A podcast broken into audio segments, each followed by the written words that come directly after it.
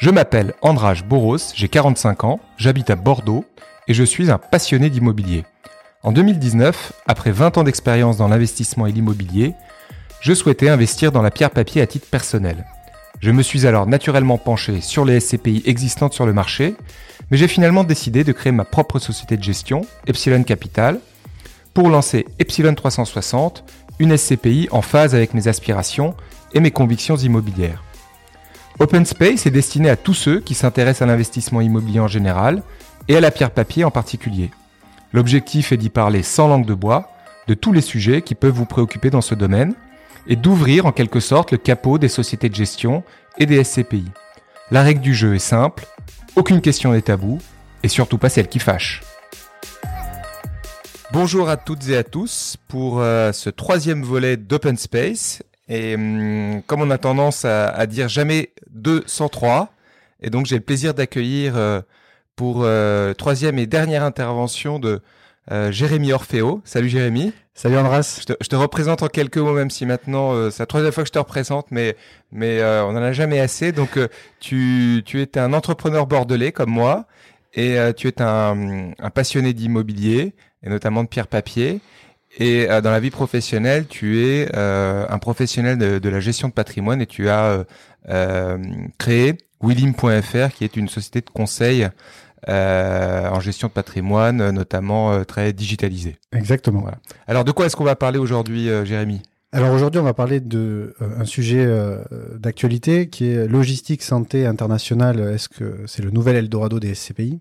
Euh, et donc, je te remercie de m'inviter à nouveau pour parler de ce sujet euh, brûlant. Et contrairement aux précédents épisodes, je voulais euh, faire une petite introduction chiffrée, agrémentée de chiffres, pour qu'on comprenne bien pourquoi c'est un sujet brûlant dans le domaine des SCPI. Pas trop de chiffres, hein, Jérémy. Non, je vais, je vais, je vais essayer d'être bref, mais je pense que c'était intéressant. Donc aujourd'hui, il y a à peu près 95 SCPI à capital variable. Il faut savoir que la moitié de ces SCPI ont été créés il y a moins de 10 ans. Donc c'est dire mmh. l'engouement qu'il y, qu y, a sur les SCPI.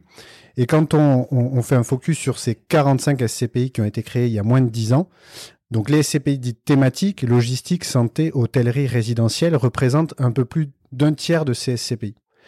Ce qui signifie que euh, si on prend toutes les SCPI à capital variable du marché, quelle que soit leur date de création, on remarque aussi que 85% de ces SCPI thématiques ont été créés il y a moins de 10 ans.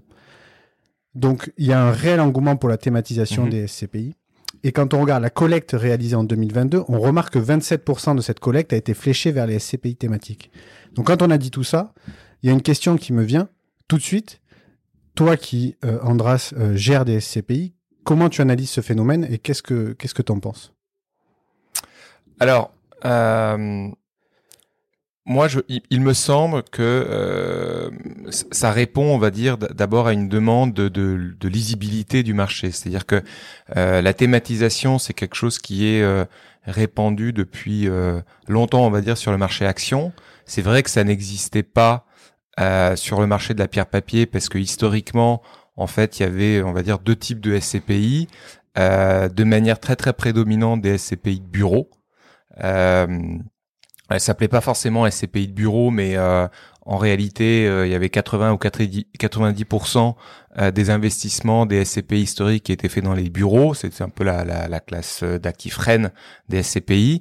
Et ensuite, à côté de ça, tu avais quelques SCPI spécialisés en commerce. Voilà, donc c'est un peu le, euh, un peu ça qui, qui se, qui se passait.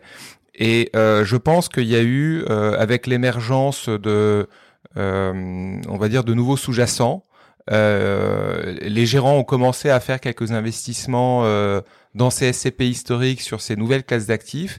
Et je pense qu'il y a une demande euh, du marché euh, d'avoir des fonds qui soient spécialisés et une demande davantage de, de lisibilité. Et, et, et, Une demande de la part des épargnants ou, ou des opportunités je, je de pense, marché? Je pense d'abord, alors je pense d'abord peut-être des, des, des, des, distributeurs, on va dire, dont, euh, dont, dont, tu fais partie, mais ensuite très rapidement, je pense que les, les sociétés de gestion se sont un peu engouffrés en fait en, dans cette brèche en disant mais voilà, il y a une demande pour ces thématiques-là. Euh, pourquoi est-ce que finalement on vient pas créer des, des produits spécialisés? Donc je pense que c'est un peu euh, je pense que l'épargnant, il n'était pas euh, conscient, si tu veux, de sa demande pour un produit SCPI spécialisé dans l'hôtellerie, la santé, etc. Je pense que c'est quelque chose qui vient plutôt de, de l'ingéniosité, on va dire, des sociétés de gestion, où ils se sont dit, mais finalement, c'est l'offre qui va créer la demande. Et euh, quand tu as les premières SCPI, euh, il y a à peu près une dizaine d'années, je crois, qui sont créées sur euh, la thématique de la santé, mmh. bah, évidemment, ça a fait mouche. Euh, et, et, et tu, as, voilà cette offre en fait a créé une vraie demande et un vrai engouement des épargnants parce qu'il y a des sous-jacents euh, euh, enfin comment dire pardon il y a des, des ça parle beaucoup tu veux ça parle beaucoup tu as des, des, des, fondamentaux de marché sur le vieillissement de la population etc on peut dire la même chose sur le sur le comment dire sur la logistique. Tu as évidemment toute la tendance du e-commerce. Donc en fait il y a un discours qui est relativement simple euh, là-dessus. C'est-à-dire que tu peux pitcher euh, alors pitcher pour, nos auditeurs, c'est c'est vendre en fait, marketer ton produit aux distributeurs et au marché euh, de manière très très simple. Est-ce que tu es pas en train de dire d'une certaine manière que c'est des produits un peu marketing? C'est ça que tu veux me dire ou c'est ou, ce que tu veux dire un peu. Un peu un peu. Enfin ce que je veux te dire c'est que euh, et peut-être qu'après on parlera peut-être des travers de mm. ces de, de, de, de, ces produits ou des enfin des travers. Non je dirais pas des travers mais peut-être des limites de, de ces produits.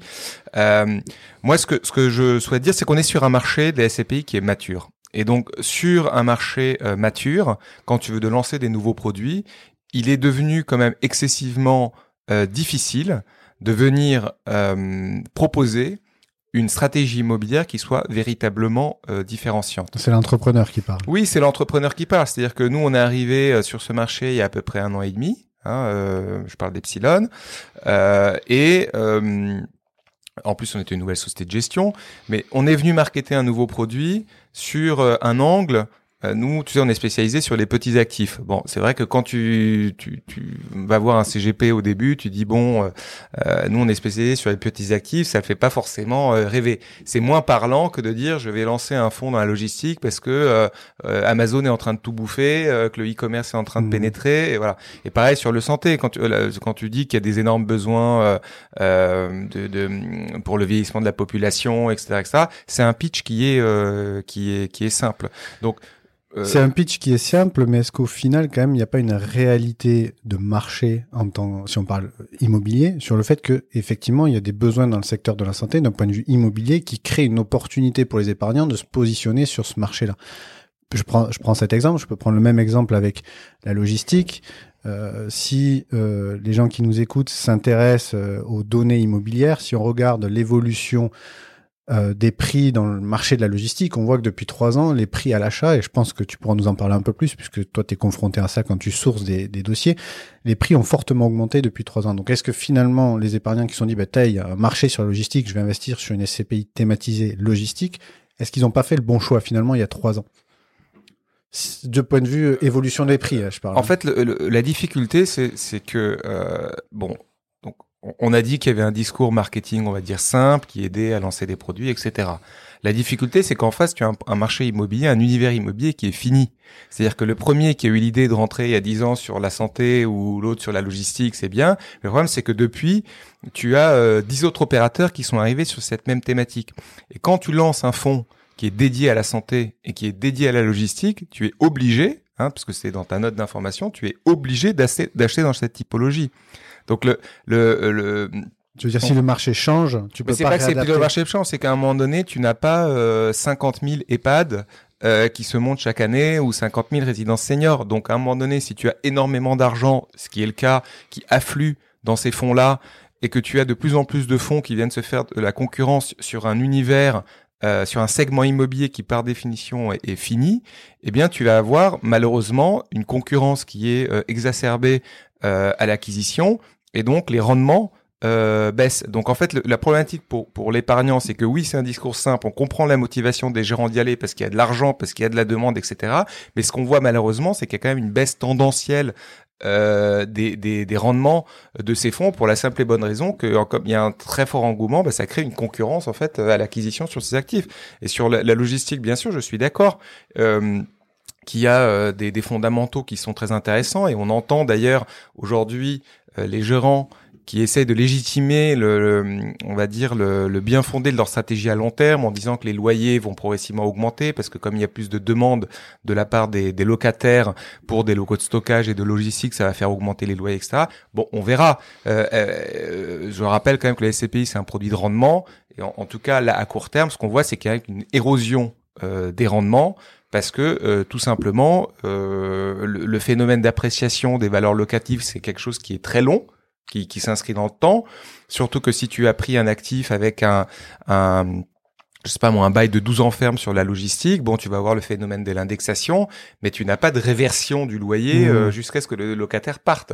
Donc en fait, ces phénomènes de réversion et de d'augmentation des valeurs locatives elle est peut-être vraie euh, à horizon 10-12 ans, mais aujourd'hui, en tout cas, ce qui se passe, c'est que les actifs sont plus chers et donc les rendements baissent et donc les, les, les taux de distribution de ces fonds baissent. C'est un peu ça la limite, on va dire, de, du, du modèle. Alors, ce qui me permet euh, de rebondir pour parler un peu de, un peu plus peut-être euh, de ce que toi tu as, tu as fait.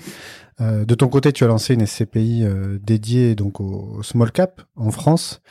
Euh, et donc, tu n'as pas souhaité te restreindre à une seule typologie d'actifs immobilières comme l'hôtellerie, la logistique ou la santé.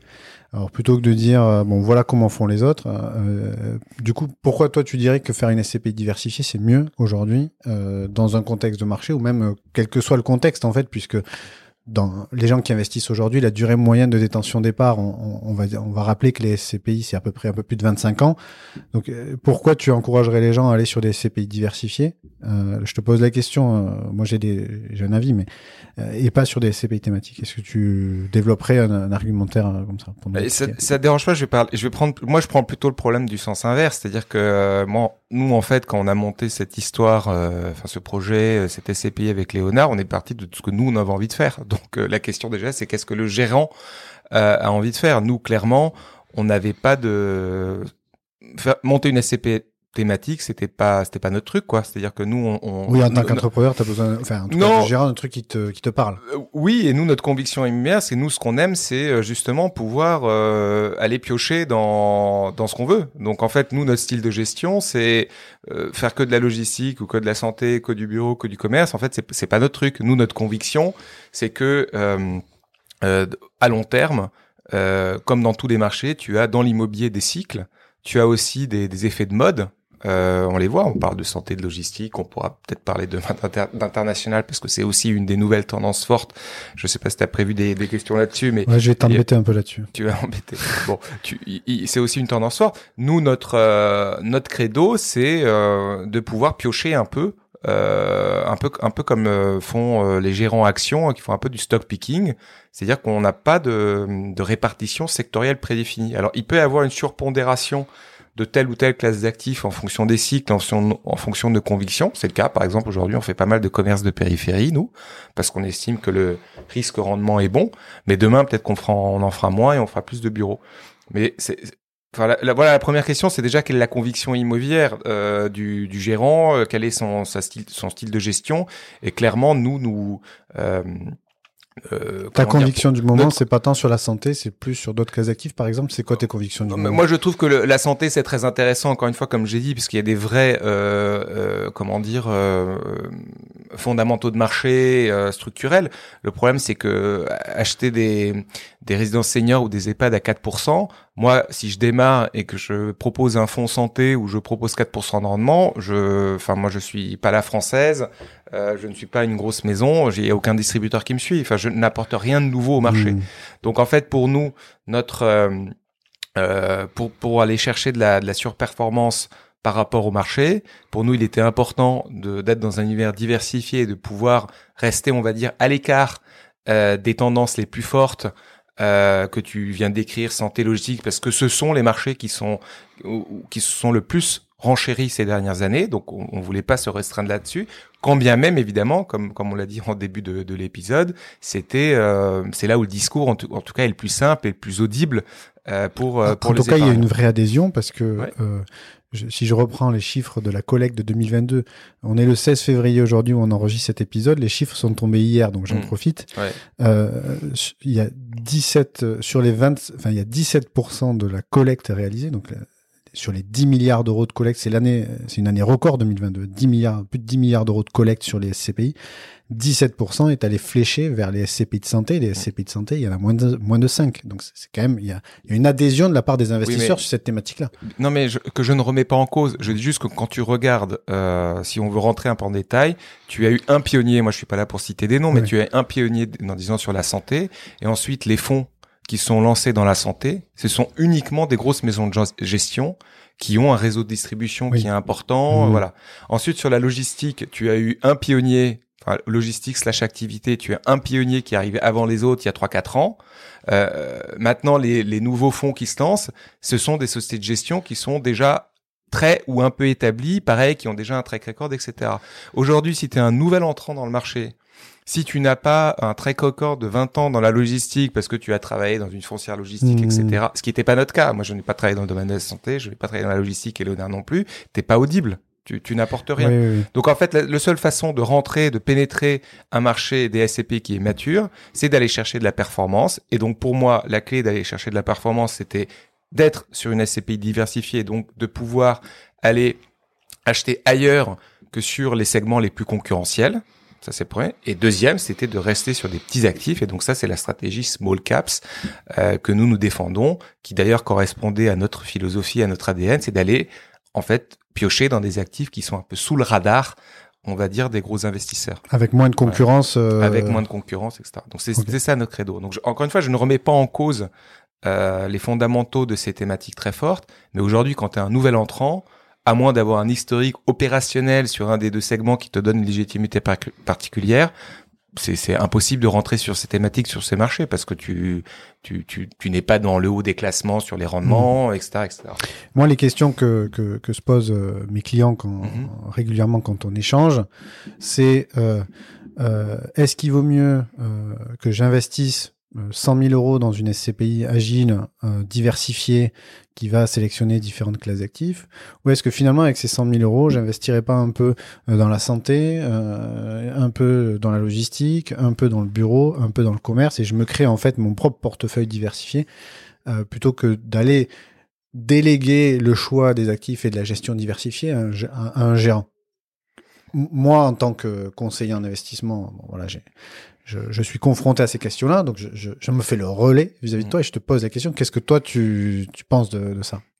Là-dessus, je ne vais pas révolutionner le, les adages. Il faut, faut jamais mettre tous ses œufs dans le même panier. Euh, mais je, je, pense que ce sont des, des, des fonds qui proposent des, des, fondamentaux qui sont un peu différents. Sur, sur aujourd'hui, les fonds santé, globalement, pour les raisons que j'ai évoquées, on est probablement sur des rendements quand même un peu, on est dans la moyenne du marché ou un peu en dessous de la moyenne.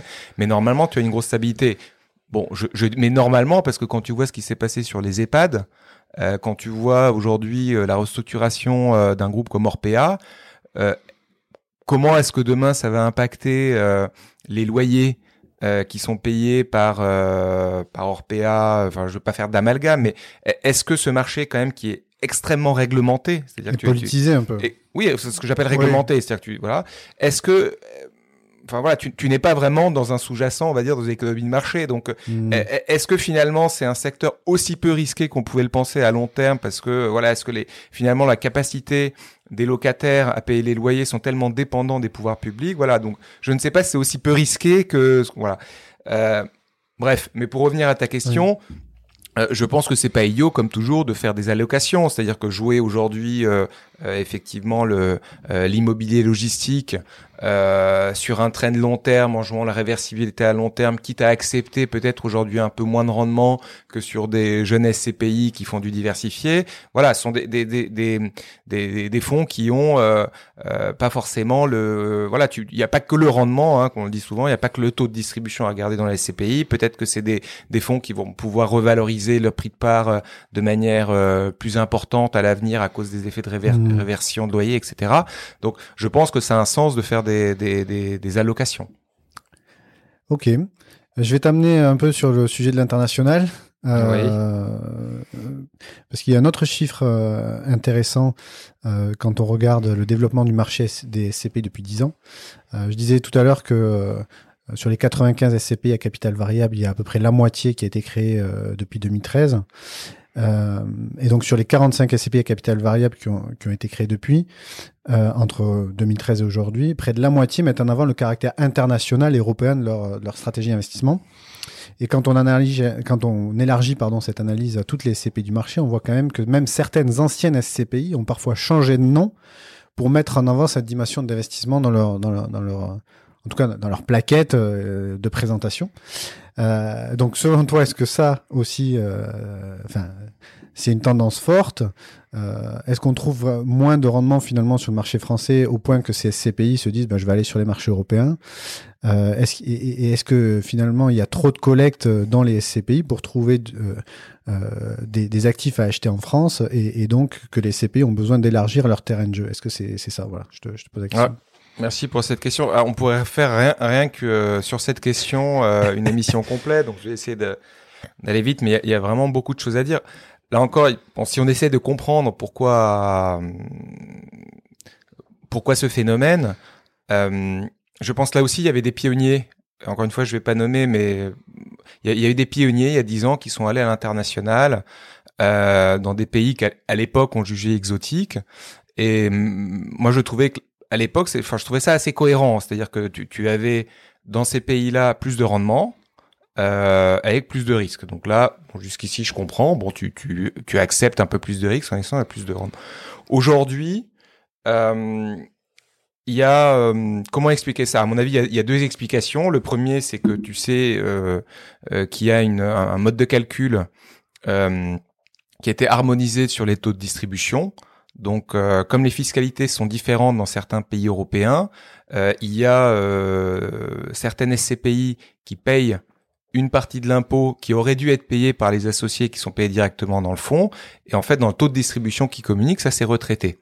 Donc, ça permet, on va dire, dans, l'affichage, on va dire, de communiquer sur un taux de distribution plus élevé. C'est pour ça que sur les documents réglementaires, pour les gens qui nous écoutent, on, parle de taux de distribution brut mmh.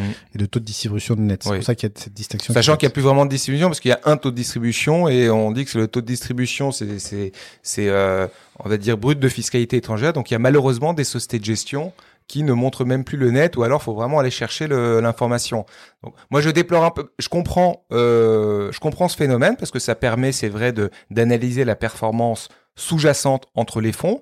En revanche, d'un point de vue de lisibilité pour l'associé, c'est quand même un peu moins clair parce que, in fine, l'associé, un taux de distribution brut, c'est pas ce qu'il touche dans sa poche. Donc, en fait, il y a, si la société de gestion ne communique pas sur le net, en fait, l'associé ne sait pas ce qu'il touche lui Je en cash. d'accord. Euh, un peu de pub pour ma paroisse. Euh, D'ici deux, trois mois, on retrouvera tous les TD net de toutes les CPI sur willim.fr. Ouais, voilà. Je pense que c'est important parce que, encore une fois, je, euh, il faut, faut, vraiment faire attention à, à, à, cette tendance parce que le, encore une fois le taux de distribution brut il a une vertu c'est de montrer encore une fois la performance on va dire sous-jacente des fonds de comparer les fonds entre eux mais c'est pas ce que touche euh, l'associé donc euh, moi je sais pas quand moi quand j'entends le mot distribution distribution moi c'est qu'est-ce que, qu'est-ce que je touche donc il euh, faudrait trouver un autre nom mais je trouve que c'est c'est c'est pas super clair. Je suis pas sûr que le, en matière de transparence, le marché ait gagné à ce phénomène. Bon, donc ça c'est ça c'est la première raison.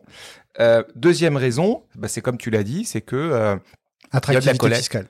Non, ça c'est attractivité ah fiscale, euh, on va dire le qui se reflète dans le taux de distribution. Tout ça, je mets dans un, okay. autre panier. Le deuxième panier qui est plus structurel, c'est comme tu dis, c'est que bah il y a le collecte à exposer et qu'à un moment donné, les terrains de jeu de la France devient euh, trop petit et que les gérants euh, bah, élargissent leur, leur, terrain de jeu justement pour pouvoir aller, comment dire, déployer ces fonds sur un périmètre qui est plus large. Donc, sur le principe, dire pourquoi pas. Euh, est-ce qu'on qu peut revient... vraiment maîtriser tous les marchés européens Alors, voilà, on, en revient. Donc, pour moi, là, là-dessus, on verra parce que moi, je, on manque de recul. C'est-à-dire que euh, moi, les arguments qui consistent à dire je diversifie le risque, etc. Ça, j'y crois. Enfin, pour moi, je suis pas d'accord avec ça parce qu'aujourd'hui, honnêtement, les économies allemandes, espagnole, hollandaise, française, globalement le profil de risque est le même. Donc je pense que c'est c'est pas en élargissant le terrain de jeu en Europe, en tout cas, que tu diversifies le profil de risque. Je dirais même que c'est même un peu plus risqué parce que bah, euh, quand tu vois qu'il y a un sujet comme le Covid, les frontières mmh. sont fermées, tu peux plus aller sur tes activités, ça. Donc je ne suis pas d'accord avec l'argument qui consiste à dire j'européanise, donc je dilue le risque. Les économies sont tellement similaires que tu exposes pas, je trouve, ton client sur euh, des profils de risque différents. Après, il y a un élément de marketing en disant je suis dans un fonds pan-européen. Bon, bof. Euh, bof. Euh, donc pour moi, le juge de paix, ce sera à long terme. C'est vraiment la capacité des gérants à trouver des bons deals à l'extérieur. Et donc là-dessus, bah, on verra. Euh, moi, ce que je constate quand même, c'est que la plupart des sociétés de gestion, aujourd'hui, c'est quand même des petites équipes. Euh, moi, je trouve déjà très compliqué de sourcer des bons deals en France. Ouais, on, on verra. Euh, on verra si euh, il y a parfois la question de la devise aussi, parce qu'il y a certains oui, alors pays qui vont... maintenant en Europe, euh, honnêtement, les non, pays au Royaume-Uni, oui, oui, certains qui vont au Royaume-Uni, c'est oui. l'euro. Alors Irlande, c'est l'euro, mais mais, mais oui. pas en grande Donc après, tu as des mécanismes de couverture, donc ça, je dirais que les gérants peuvent le, gérer, mais c'est surtout que ça reste quand même un, un, business de sourcing local et ça, si je suis, je suis, je suis bête et méchant, je, enfin globalement, tu sources quand même toujours mieux quand tu es chez toi. Donc, je, je, je, me demande comment les gérants français font pour avoir accès aux meilleurs deals euh, en Allemagne, aux mmh. Pays-Bas, plutôt euh, que les acteurs locaux, hollandais, euh, allemands, espagnols, etc. voilà, donc sur le principe internationalisé, pourquoi pas s'il y a une vraie euh, plus-value et une capacité des gens à sourcer les meilleurs deals, pour ça, il faut être sur le terrain. Donc, il faut que les sociétés de gestion investissent dans des équipes locales parce que c'est pas euh, de Paris que tu vas que tu vas aller accrocher les, les meilleures affaires à l'étranger. Donc voilà, on verra parce que le, le, phénomène est quand même récent. Enfin, tu, tu, encore une fois, tu es un acteur historique qui a, qui a fait des, des, des investissements, mais il était, il était tout seul. Aujourd'hui, euh, les, les, fonds français, enfin les SCPI françaises, se retrouvent à faire la concurrence. Ils déportent la concurrence. Euh, ils se battent sur des immeubles euh, en Allemagne, euh, aux Pays-Bas, en Espagne. Donc, est-ce que c'est dans le dans l'intérêt de l'épargnant? On verra. Et dans l'intérêt de l'économie française euh, Oui, alors là, c'est une question, on va dire, plus euh, un peu philosophique. Euh, c'est vrai que quand tu, tu vois aujourd'hui les montants de collecte, quand tu vois la, la, proportion de collecte, on va dire, qui sort de France pour aller s'investir à l'étranger dans de, dans de l'immobilier étranger, personnellement, je suis assez réservé sur, on va dire, l'intérêt sociétal de, du, du, phénomène. Mais je dirais que voilà, c'est un peut-être un, un, sujet un peu plus euh, on va dire extra-financier. Mais, mais je suis d'accord avec toi, c'est c'est aussi un sujet à prendre en compte. Ça fait quand même beaucoup de beaucoup d'épargne qui finalement euh, sort de nos territoires, alors que il y a quand même de quoi faire en France. Mais ça, c'est un avis personnel. Mais souvent, le l'argument premier euh, aussi qui est mis en avant par les sociétés de gestion, pour revenir sur le sujet fiscal, c'est quand même que sur les revenus qui sont générés, parce que la fiscalité sur les revenus fonciers en France, elle est plus qu'elle est, elle est plutôt lourde. Euh, et, et, quand on perçoit des revenus d'une SCPI qui a des immeubles à l'étranger, on n'a pas de prélèvements sociaux dessus, ça il faut le, il faut le rappeler. Mm. Donc c'est quand même. Hein. Et en plus, euh, il y a des mécanismes d'annulation euh, ou, pour éviter la double imposition qui fait que on a une imposition sur l'impôt sur le revenu qui est allégée. C'est souvent ce qui est mis en avant.